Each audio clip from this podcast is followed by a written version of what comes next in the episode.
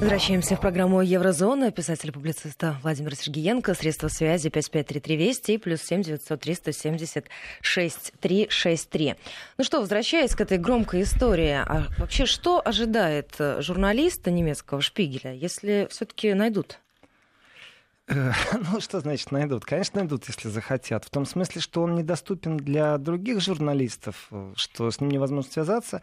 В принципе, сейчас многие издательства с большим удовольствием задали ему вопрос, а не хочет ли он опубликовать книгу под названием «Как я докатился до такой жизни». Э, скрытые мотивы, открытые мотивы. Еще и фильм могут снять. Это же какая голливудская и фильм история. снимут. В принципе, есть о чем поговорить, есть что обсудить. Штовчик-то хороший, знаете. Э, давайте так, не каждый день самое уважаемое издание, одно из, давайте так, не самое, одно из уважаемых изданий э, имеет проблему репутационного плана. Отмыться это нереально. То, что они комиссию делают, это вот учитесь просто. Все, кто меня сейчас слушает, имеют отношение к СМИ, особенно которые прокололись.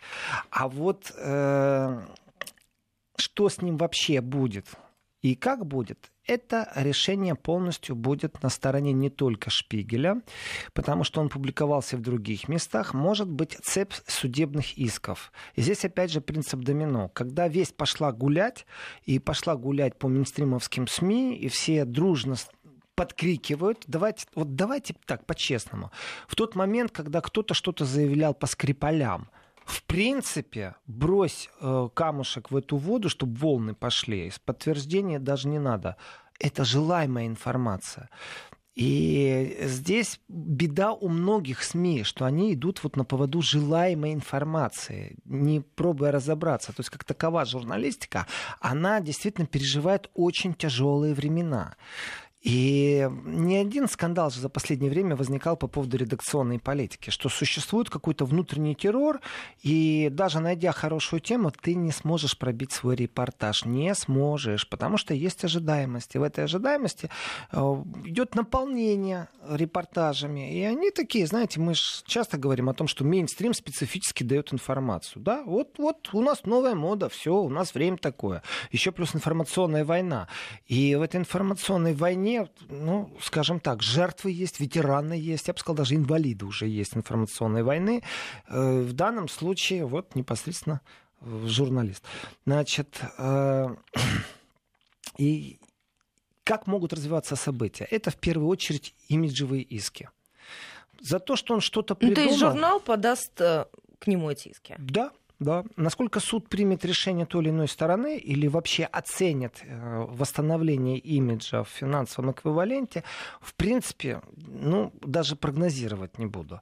А вот могут ли они это сделать? Могут. Приводу, привожу один пример, тоже из жизни. Значит, одна очень вроде бы как авторитетная, уважаемая инстанция, которая называется как бы ее правильно обозвать? Боль... Больница это неправильно будет. Знаете, такой комплекс, смесь института, университета, а, в который производят и изыскания, и имеет тоже авторитет очень большой. И вот этот медицинский комплекс а, попросил одного из сотрудников, чтобы тот написал книгу – Хвалебную книгу, конечно же. Но никто же не говорил, напиши хвалебную книгу. Сказали, напиши книгу о нашей истории.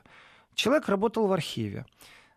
Почему не называю эту конкретную инстанцию?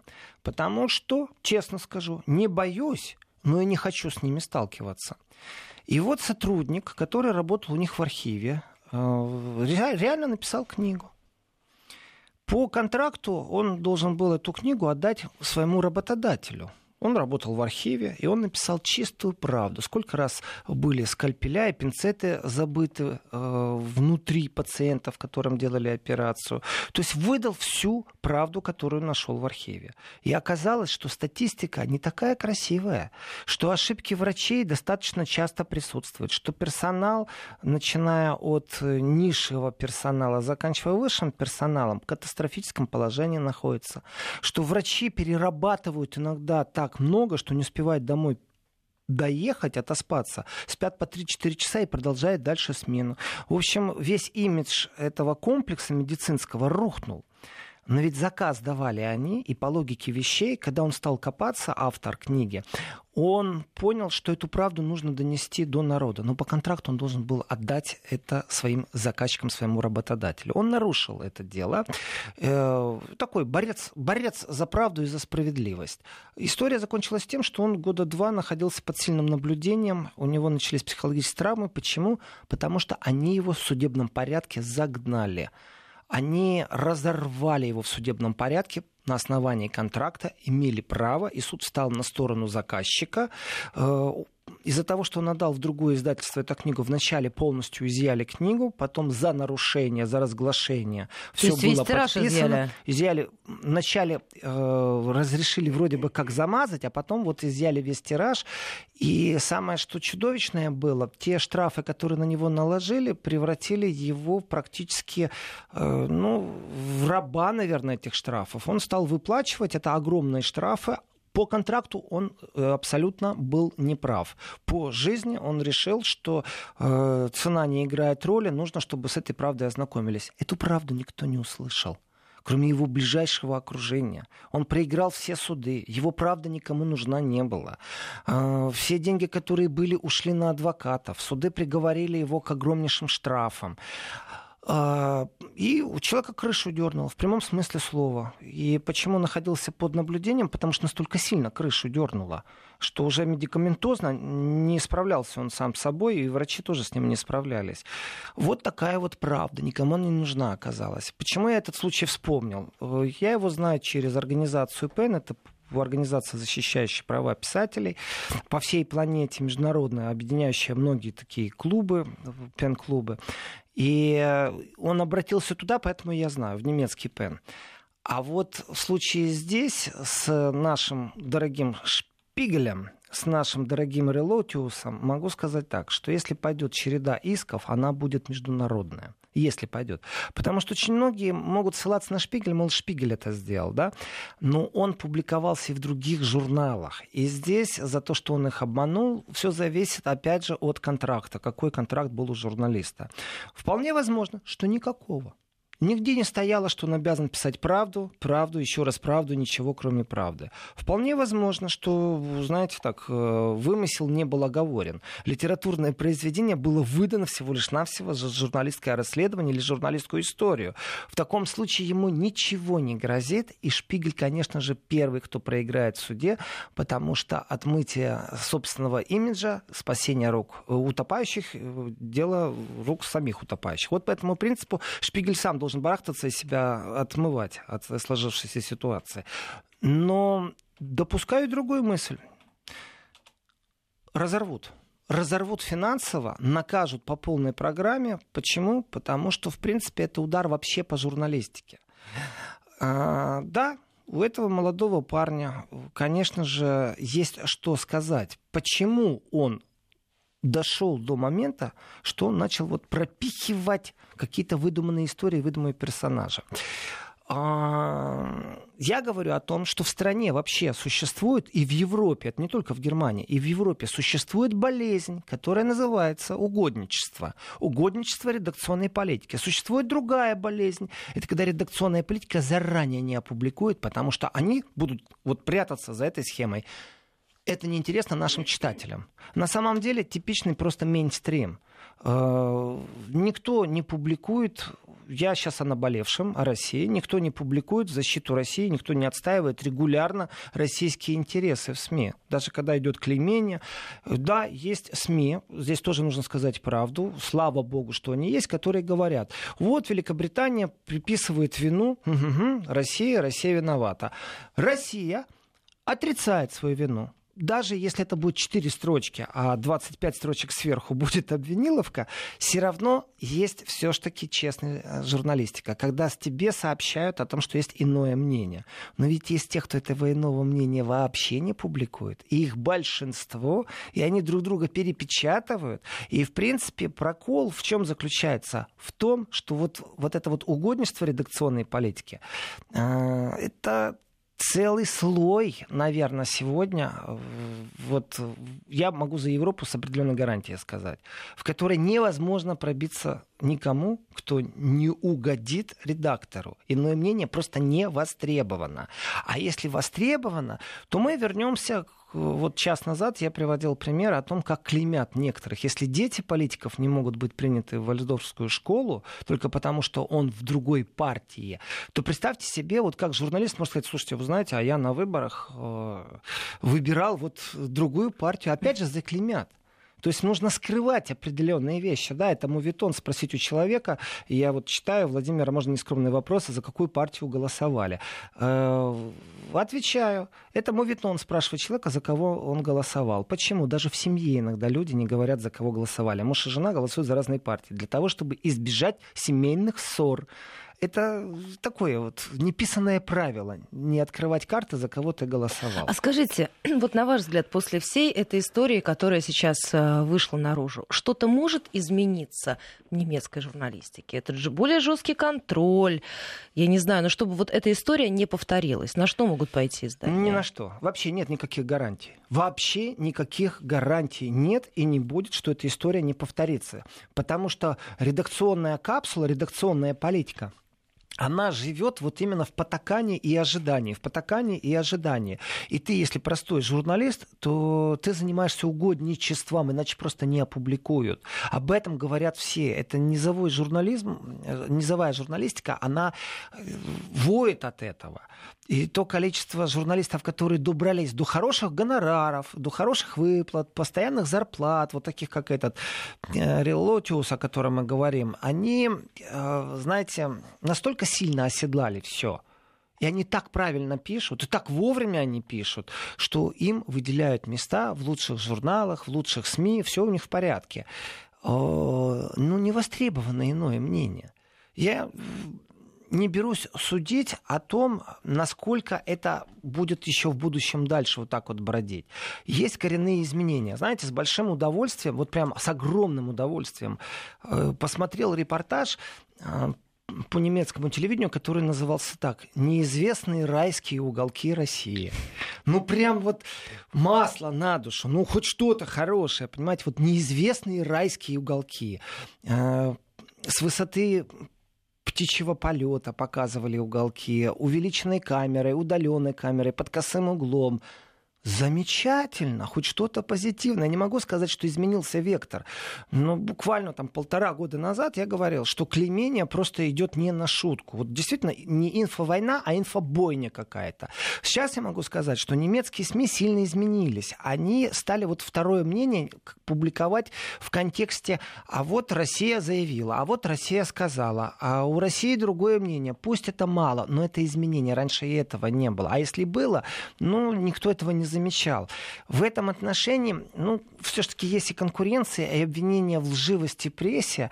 Э, ведь из России, как бы вы ни кричали, что вы врете, вас там не услышат. Услышат только либо чиновники, которые по МИДу обязаны проверять некоторые вещи, либо те, кто работает с иностранной прессой. А вот так вот ты просто не услышишь. Но внутри-то Германии обвинение, вот это вот люген пресса, лживая пресса, это же скандировалось не раз и в разных местах. И претензия именно к Меркель была, что это при ней так получилось, что лживая пресса. Почему? Потому что огромное количество репортажей, вот они действительно...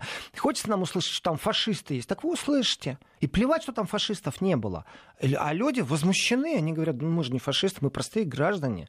Зачем же вы публикуете фотографии из другого места, где действительно были неофашисты? Но это не в нашем городе даже происходило, и не в это время. Зачем вы целый город и пачкаете, и всех, кто вышел на эту демонстрацию? Ну, здесь изменений ложь. никаких не будет. Ну, я не согласен, что не будет, потому что э, голоса слышны в протест. Э, ты не можешь спрятать. У нас есть вот э, новое понятие, оно называется интернет. Хочешь, не хочешь, как бы от тебя не скрывали, э, не все найдешь в Ютубе, не все видеоролики, но мы друг другу перекидываем там через другие предложения видеоролики, в которых, ну, не скроешь некоторых вещей. И здесь вот для меня больная тема заключается больше не в том, что непосредственно вот этот человек, Релотиус, э, писал какие-то лживые репортажи. Вообще меня это не парит. Вообще не парит, что это произошло со Шпигелем. У меня другая проблема. Проблема в том, что те, кто хотел бы написать альтернативные э, репортажи, найти другие слова. Давайте так, у нас много проблем с Западом. И у Запада много проблем с Россией. И возьмем просто главную площадь перед вокзалом в Берлине. С нее видно Рейстаг, виден канцлер Амт, виден Бундестаг, все видно.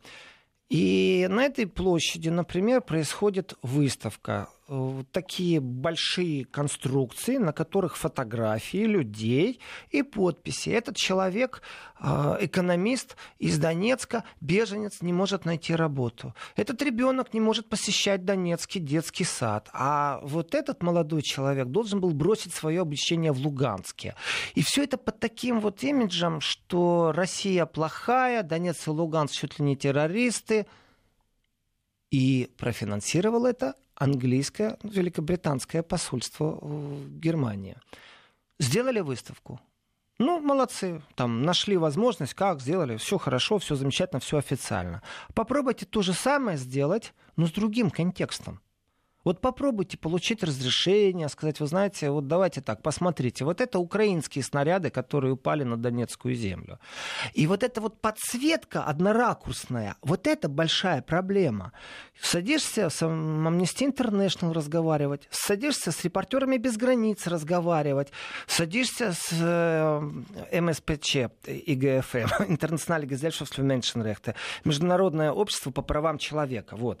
А, и они открытым текстом текстом говорят, вы знаете, а нам очень тяжело поднимать эти темы, потому что большинство, и вот как только ты слышишь большинство, оно не готово обсуждать эту тему, оно не готово к этой информации. Вот где моя проблема, понимаете? То, что там Шпигель споткнулся сейчас, ну ладно, все равно его читать буду, потому что э, они по крайней мере, качественный материал, даже если не совсем правдивый, дает. Это дает тоже определенную информацию. Ведь понятно, что сирийские беженцы в Турции э, работают нелегально в основном. Это понятно. Мне не надо доказательства. Просто когда он писал о ребенке, то тоже мне не нужны доказательства. Это правда нашей жизни. И вот здесь вполне возможно, я допускаю искренне, с чистым сердцем сейчас говорю, ситуацию, в которой человек писал, потому что он глубоко убежден, что это нужно обществу прочитать этот репортаж и, знаете, прослезиться. Вот такая бедственная позиция. А то, что он при этом подмахнул там наверх политическим кругам, это уже проблема редакции. Но меня не парит, еще раз, Шпигель, меня парит вообще атмосфера в журналистике, которая творится. И, в принципе, четвертая власть, она ушла в интернет. А сегодня редакционная власть. И вот ее пробить А как вы считаете, тяжело. уже невозможно изменить эту ситуацию каким-то образом? Или все-таки это та самая крышка кастрюли, которая все-таки она взлетит, и какие-то тектонические изменения, они произойдут в конечном итоге? Или все уйдет окончательно в интернет? А, ну, нет, в интернет все не уйдет по причине того, что в интернете тоже много помоечных ям, выгребных ям, и сливов очень много существует. Здесь, я бы так сказал, э, чем хорош скандал? Это дает повод поговорить. Это дает нам информационный повод для того, чтобы мы выстроили либо защитную речь, либо обвиниловную речь, обвиниловку, либо чтобы мы э, просто обсудили это. Если есть определенные тенденции, которые вы не признавали в своем обществе или в сообществе, в данном случае в журналистском сообществе, то теперь никуда вы не денетесь.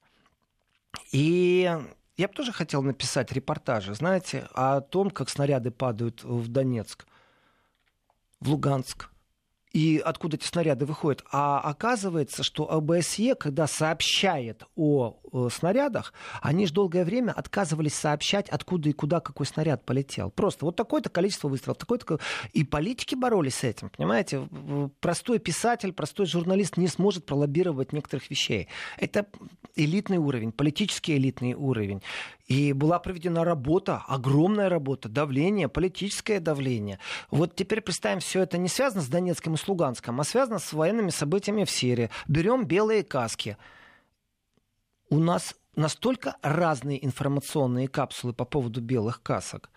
В принципе, в тот момент, когда антироссийские настроения нуждаются в подогреве, так хорошо у них все это получается. Так актуальненько они смакуют и рассказывают о том, какой кошмар, как принимается химическое оружие. Когда вскрывается ложь, практически ты ее не слышишь о том, что вот она вскрылась, что заранее было подготовлено, что это фейковая информация. Не слышно. Это и есть информационная война. Для того, чтобы что-то изменилось, нужно либо вводить кодекс этики и ставить какую-то оценку, я не знаю, там, знаете, десятибально гостиницам ставят оценки 5 звезд, 4 звезды, 3 звезды. Вот по этому же принципу, э, но именно на международном уровне, чтобы я точно знал. Вот я захожу на BBC, не хочу читать. Почему? Потому что предвзято, потому что тенденциозно. С точки зрения суда ничего не могу им доказать. Это мнение автора. Захожу коллегам на Deutsche Welle, очень часто тенденциозно, очень часто с претензиями. Да, до суда доходит. Почему? Потому что претензии претензия и тенденциозность закрывает э, правдивую информацию, и получается опять очередные помои. Но если такие киты журналистики не брезгуют этим, значит, это во всем мире. Вы спрашиваете вот конкретно, может что-то измениться? Я говорю да, потому что я верю в хорошее, в будущее и вообще позитивный человек. Но если вы поговорите с журналистами, со свободными журналистами, которые потеряли работу, потому что доказывали, что они хотят что-то сделать, я думаю, это трагедия всей планеты сейчас. Умирание журналистики или там выживание журналистики. Осталась на региональном уровне такая классическая журналистика, или она потакает политическим э, каким-то новостям и должна вот в политической повестке как-то существовать. Иное мнение э, не нужно. Вот оно не нужно. Вот это большая проблема а не проблема, что в Шпигеле скрылось, что это, в принципе, фейковое издание. Да, один. Это один скрылся. А сколько сидит тихонечко молча, мы об этом никогда не узнаем. Мы никогда не узнаем, э, был ли внутренний террор. Чтобы он не говорил, если он соврал один раз, наш герой Релотиус, то вполне возможно он второй раз соврал. Но мы не знаем, сколько таких Релотиусов находится в разных изданиях. Много много. Тоже, знаете, есть такие журналистские путешествия, приглашают журналистов в разные страны, организовывают. Это постоянные путешествия. Иногда это идут по линии МИДа, иногда идет по линии там, журнала. Обмен журналистов вообще вещь такая приветствующаяся. И по итогам э, ты созваниваешься, встречаешься, вы пересекаетесь в других местах. Э, сегодня в Баку, завтра в Брюсселе. Ну что, как репортаж, не приняли Почему? Ну как, ты не знаешь почему? Это не кулуарное, это мы не в пивнике сидим, разговариваем. Это наша повседневность. А как? Ты не знаешь почему? Мы поулыбались друг другу. Мы, конечно же, понимаем, о чем речь идет. А о том, что твой репортаж никому не нужен был. Вот если бы ты раскопал очередную проблему, крови хочется, понимаете? То есть это вот насчет BBC. Это ж одно и то же, что Шпигель, что BBC. Давайте так, это какие-то киты, но это все в прошлом, это из старой жизни какой-то. А в новом мире у нас, пожалуйста, Шпигель занимается э, фейками, BBC занимается тем же самым. Мы прервемся, у нас новости, небольшой перерыв, сразу после них продолжим. 12.34 московское время, возвращаемся в программу Еврозона, писателя-публициста Владимира Сергеенко, 553320 плюс 7903 176 363, это наше средство связи. Задавайте ваши вопросы. Вы знаете, я не могу не спросить по поводу, мы уже с вами сегодня говорили, я вот эту цифру увидела, 5,5 миллионов читателей Шпигеля. Как, вы, как вам кажется, насколько вот большой процент тех людей, которые, листая шпигель, будут думать, а, вот задаваться вопросом, а что из этого правда, Ольга, а что фейк? Ну, не знаю, какой процент, честно. Ну вот просто, я не знаю, ну вот это будет массово, то есть когда ты переберешь журнал, читаешь его, ты понимаешь, что, ага, а, вот это могли придумать, а вот здесь написать для красного словца, а вот это там, э, здесь полуправда, здесь такие-то полутона. Или как-то, может быть, там лет через пять э, будут считать так, как и раньше. И никто не вспомнит про ту громкую историю, которая произошла. Дело в том, что большое количество людей так предъявляли претензию к современной прессе, называя ее лживая пресса. Но их клеймили, этих людей, что они, мол, с альтернативой для Германии, их клеймили, этих людей, что они э, идут в разрез с единой Европой, а дальше, понятно, они прокремлевские, прорусские. Здесь много проблем, связанных вообще вот, ну, с мейнстримом. Наверное, если бы сели все главреды, между собой договорились об определенном этике, вот у врачей же есть клятва Гиппократа, вот чтобы что-то в таком духе, и чем больше будут обращать внимание друг на друга, вот здесь ты соврал, вот здесь ты преувеличил, вот здесь ты не очень корректен, наверное, как-то крен исправится, и не будет такой он политически угодный. Но с точки зрения читателей, те голоса, которые были, говорили, у вас лживая пресса, получается, они сейчас в ситуации, ну мы же вас предупреждали, у нас есть проблема с прессой, а вы нас клеймили за то, что мы вас обвиняли, что у вас такая пресса лживая. И в этом отношении, конечно же, этот скандал не остался незамеченным. Нужно сказать, что об этом пишут все. Это действительно бомба взорвалась. Об этом пишут все, и не только в Германии. Это европейская проблема. И медийная бомба, которая собралась, она, знаете, она, ну, сыграет свою роль именно не по отношению к СМИ, а по отношению к тем людям, которые подозревали, что СМИ врут. Вот этим людям теперь легче. У них теперь есть аргументация, что не надо нас клеймить, что мы там особенно ультраправые или там особенно не ультраправые. Знаете, Ольга, я смотрю на часы, у нас осталось еще не так много, а в принципе э, я привез и рождественское настроение из Европы. Ну это же прекрасно. И судья пусть будет им другой, а не я. Э, хорош о Шпигеле и о том, что поймали на лжи одного из самых заслуженных молодых репортеров, и выяснилось, что даже Дершпигель, в принципе, публиковал фейковые вещи, и отдел проверок не справился с фильтрацией и допустил возможность вот этих вот лживых информационных сообщений, создания лживых информационных капсул. Я хочу о хорошем, о замечательном. Знаете, несмотря на погоду, в Берлине э, такой хороший монотонный бубнящий дождь. И вот этот вот бубнящий дождь, он, конечно, омрачает рождественское настроение. Не создает настроение. такое рождественское чудо, ощущение И вот люди, конечно же, на рождественские рынки не так сильно идут под таким дождем. Но я бы хотел обратить внимание и рассказать о позитивном, о замечательном примере. Есть такой певец Франк Цандер. Э, он поет, есть такое направление, фольксмюзик, знаете, это, я бы сказал так, это современная лирика Германии и Австрии, и Швейцарии. Это современная народная музыка не там, а это вот, ну, не знаю, там, Modern Talking, кстати, вышел оттуда. Специфическая ритмическая музыка, в которой поется Херцен Шмерцен, то есть сердце и боль. Э, в основном песни посвящены любви, э, погоде, вечности. Э, и это, скажем, культура сегодняшней музыкальной Германии. Так вот, Франк Цандер очередной раз собирает в Берлине бездомных у него 80 добровольцев, которые ему помогают, и к его, скажем, посылу присоединились политики, Министр семьи, например, тоже присоединился. К нему присоединились другие известные личности, музыканты, артисты, которые ему помогают. И, в принципе, он дает благотворительный концерт, но не просто концерт. Они бездомных людей еще угощают эксклюзивной такой рождественской едой. Ну, есть классическая еда ну, на столе. Традиционная. Традиционная, которая, э, ну, скажем так, наверное, ресторанная больше. Дома так не приготовишь вот эту традиционную еду, а если приготовишь, то тоже, ну, не каждый сможет справиться. Запеченный гусь, утка э, рождественская или там э, как-то скажите мне, рулька рождественская. И концерт, который он дает, абсолютно благотворительный, он повторяет это из года в год, уже 24 раз он дает этот концерт. И он действительно популярен в Германии, этот музыкант. Действительно, он собирает стадионы все еще ну, не знаю, такой немецкий Антонов, скажем так. Я не знаю, как описать его музыку. И меня что радует? Дело в том, что этому придается медийное сопровождение, понимаете? То есть не просто так какой-то артист э, там сумасшедший тратит деньги свои собственные. Нет, он призывает других, чтобы они волонтерили.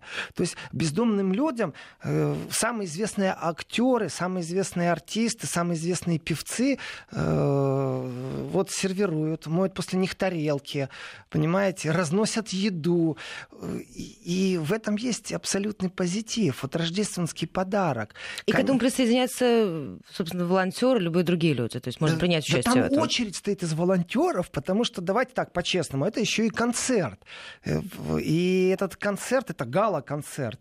Просто главные участники являются люди, которые нуждаются в тепле. И, эм, конечно, очередь из волонтеров и список там огромный. Там они выбирают, кто будет волонтерить. И конкуренция не просто так, вот знаете, вы захотели, я захотел. Нет, конкуренция это э, глава берлинского правительства, например, тоже волонтерит, министр семьи волонтерит, понимаете? Конкуренция непростая. Благодаря этому приковывается медийное внимание вот на благотворительность. Соответственно, простым волонтерам там очень тяжело пробиться. Тоже, правда, нужно сказать, что бездомные, э, которые попадают туда, было объявлено заранее, многие знают, что вот раз в год вот такое вот это огромное событие. Давайте так, 3000 людей собрать в одном месте, накормить и дать концерт. Это огромное событие. Тут нужны и деньги на оборудование, на, давайте так, и безопасность тоже играет определенную роль.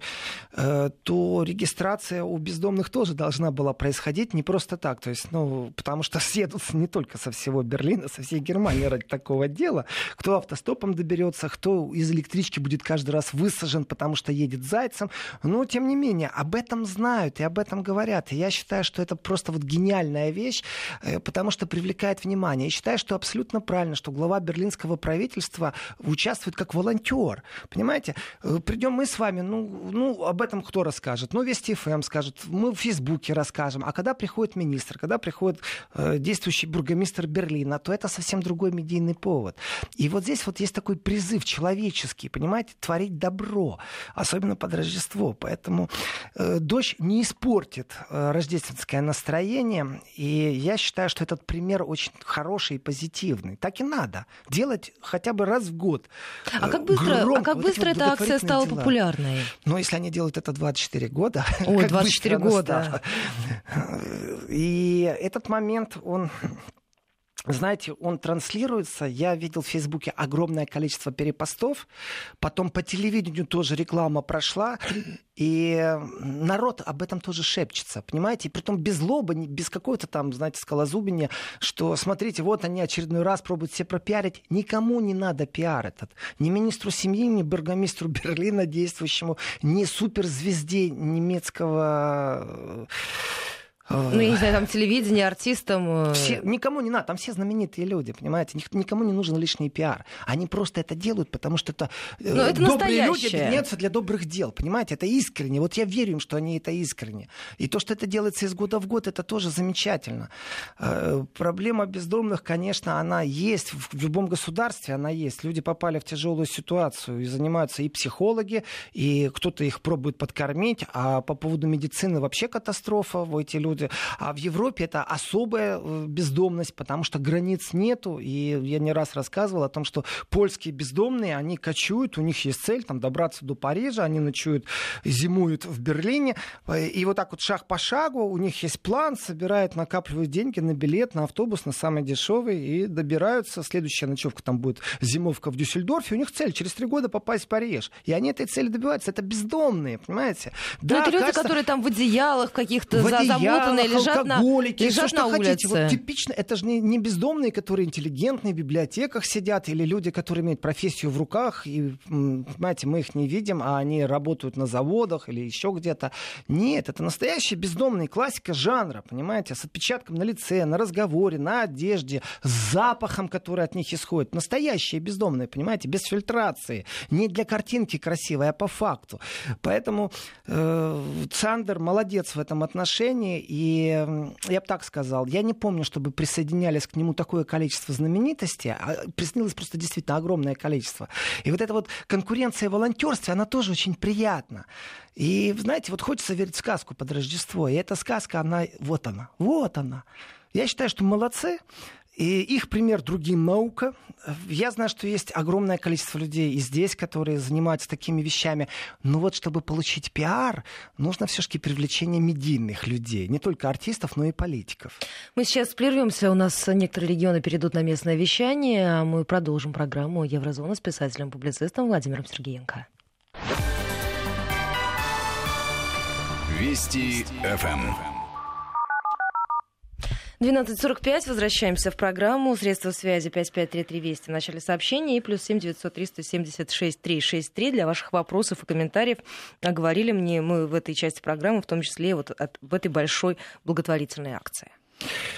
Э, вот читаю сообщение, мне пишут на экране, вижу, я могу вам написать вам, к чему нам этот шпигель.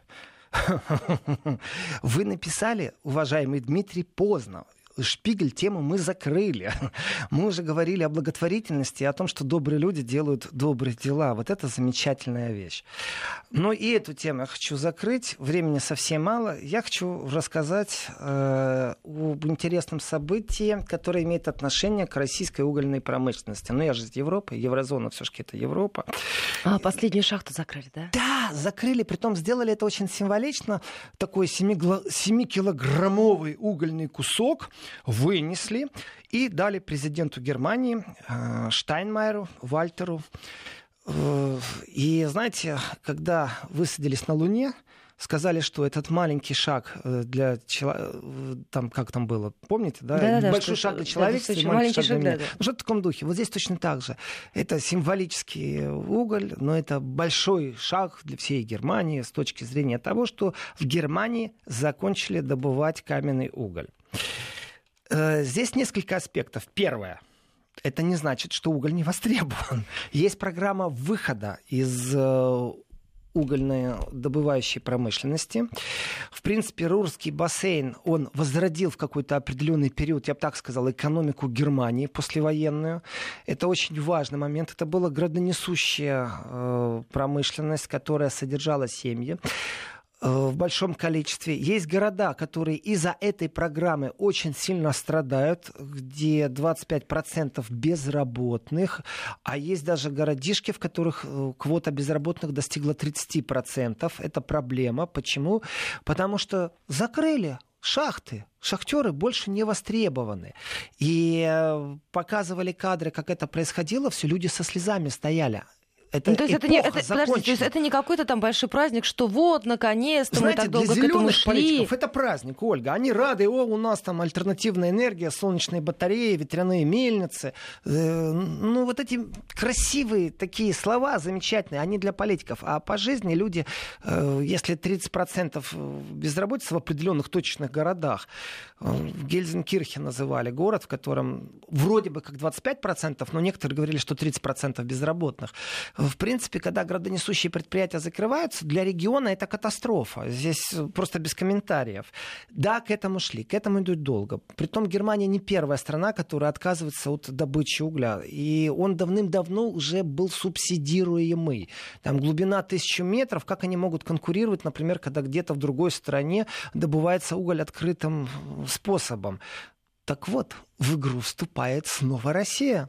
Здесь я вспоминаю, как пошутил Путин, ну хорошо, газ не будете, газом не будете отапливать дровами, так все равно к нам придете в Сибирь, понимаете? Вот, но все равно есть связка, хотите или не хотите, с Россией. Э, где уголь будете брать? В России, это понятно. Так что, э, в принципе, история угледобывающая Германия, она очень-очень давнишняя. 900 лет, вдумайтесь, почти тысячу лет они добывали. И, конечно же, когда вот э, нужно было обеспечивать индустриальную военную мощь Германской империи, то это был уголь, понимаете? Вторая мировая закончилась, опять экономика возрождалась благодаря углю. Больше не востребован. Поэтому 21 декабря входит в историю как выход Германии из угледобывающей промышленности. Все, закончили. Бурый уголь никому не нужен, э, в смысле как добывать, а так покупать будут в России. Так что вперед. А скажите, ну... а много критиков среди вот э, тех людей, ну, понятно, что среди тех, кто оказался без работы с таким процентом, но в целом критические голоса звучат или нет? Или вот ура, мы зеленые, мы победили? Ну, дело не в зеленых, конечно. Я так политиков подколол сейчас из партии зеленых, что... Нет, ну я вообще говорю, ну вот эти люди, которые поддерживают все эти движения. Я так скажу, было и так, и эдак. То есть то, что люди со слезами стояли на глазах, это тоже правда. И то, что об этом говорится, что да, процесс идет, и безработица в этих регионах достаточно сильна по отношению безработица среднестатистической по Германии. Но дело в том, что это все было заранее известно. Известно, и тенденция, что ж такое дело, знаете, потому что э, последняя шахта, которую закрыли в Бельгии, это было в 92 году. То есть э, э, Франция 2004, понимаете, Великобритания в 2015 закрыла последнюю шахту. То есть Германия в данном случае не законодательница мода, она просто делает то, что делают и другие.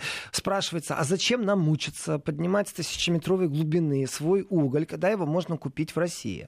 И железная дорога существует, и уголь добавят. При этом, э, знаете, там есть экологические соображения по поводу смога, есть понятие глобального климата, и здесь э, выбросы парниковых газов, и эти тенденции, и Германия взяла на себя определенные обязательства. Оно все хорошо. Но также не, не может получиться, что забор поставили, знаете, и воздух из Польши, где 80% всей энергии добывается на угли, э, в случае, если ветер будет дуть э, с востока на запад, не дойдет до Германии. Поэтому здесь То есть, есть фильтровать не буду. Есть определенное передергивание во всем этом. Но, тем не менее, все равно это шаг, определенный шаг. И вот этот символизм, что закрыли последнюю шахту в Германии, э, ну, он есть. Вот он есть. Понимаете, когда там 146 шахт работающих, и там за 20 лет бах, и уже 40 шахт, понимаете? А потом бах, еще прошло там, я не знаю, сколько там, еще 20 лет, и осталось 12 шахт, то, конечно же, это увядающая промышленность, плюс она субсидировалась государством. И тоже здесь такой большой шаг. Если в 1957 году работало там 610 тысяч человек, вдумайтесь, и добывали 150 миллионов тонн угля, то в 94 а? Работало 100 тысяч, пять раз меньше. А вот э, эти люди, вот вы сказали, там 25, по разным подсчетам 30%. У нас минутка остается. Это люди, которые сидят на пособие? Да, это те люди, которые сидят на пособии, и их переучить уже невозможно, они и не найдут работу другую. Это депрессионные кварталы. Вот. Ну, видите, это такие шаги, они были вот там с 60-х годов, когда это было полмиллиона рабочих мест, а потом они сокращались, сокращались, и вот они сократились до нуля.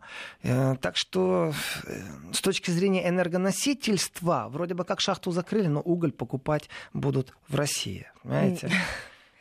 Спасибо вам большое за эту программу. Писатель-публицист Владимир Сергеенко. Ну что, до встречи завтра, в понедельник и следующие выходные.